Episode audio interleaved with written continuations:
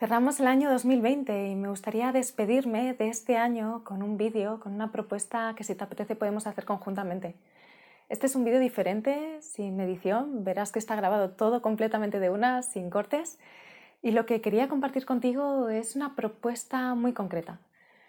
2020 es un año que creo que no ha dejado a nadie indiferente, que ha movido cosas fuera y ha movido cosas dentro a muchos niveles que de alguna forma nos ha puesto las cartas sobre la mesa y nos ha hecho darnos cuenta de aquellas cosas que eran importantes. Nos ha parado de forma drástica y nos ha presentado nuestra situación. También ha hecho que afloraran emociones que quizás llevamos mucho tiempo reteniendo escondidas ahí. Esto no está, esto no está, y me ocupo en mi día a día para que no se vea y de repente, como que todo ha visto la luz, todo ha salido. Es algo que no siempre es cómodo y siento que en algunos momentos o todas las personas podemos compartir que hemos tenido momentos de incomodidad. Yo recuerdo un momento concreto en marzo antes del confinamiento en que realmente no tuvo directamente algo que ver, pero que a mí me movió muchísimo a nivel interno y es que mi hijo estuvo ingresado con una infección que en un principio no se sabía exactamente lo que era y, costó encontrar la, raíz, ¿no? Y a partir de encontrar la raíz, pues encontrar como, como una solución. Y eso me hizo plantearme un montón de cosas, como que creo que la salud muchas veces nos, nos hace darnos cuenta de la muerte y de alguna forma ser conscientes de la vida, como que ese recordatorio de la muerte, ese memento mori, ese recuerda que vas a morir, nos permite vivir la vida de forma más consciente.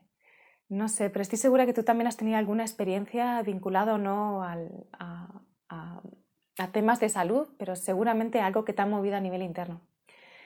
Y quizá por eso me gustaría proponerte un ejercicio que está, pues ya sabes, con mis dos pasiones, que es el orden con una perspectiva exterior e interior.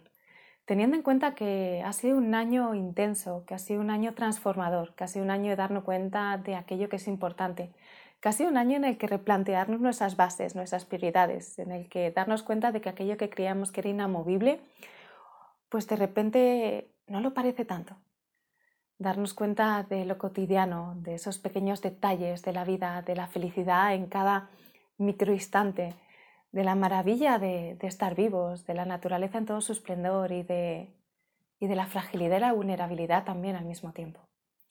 Y me gustaría proponerte que dieras una vuelta por tu casa, que es algo que yo voy a hacer al cerrar este vídeo, y que de alguna forma cerremos el año también a través de la casa, que demos una pequeña vuelta sin ningún tipo de objetivo concreto, simplemente estando atentos a valorar, porque probablemente este es uno de los años en el que hemos pasado más tiempo en nuestras casas. Y seguramente, espera que voy a ver si, está grabando. Sí. y seguramente al haber habido tantos cambios internos, es muy posible que necesitemos adecuar a nivel externo alguno de esos cambios internos.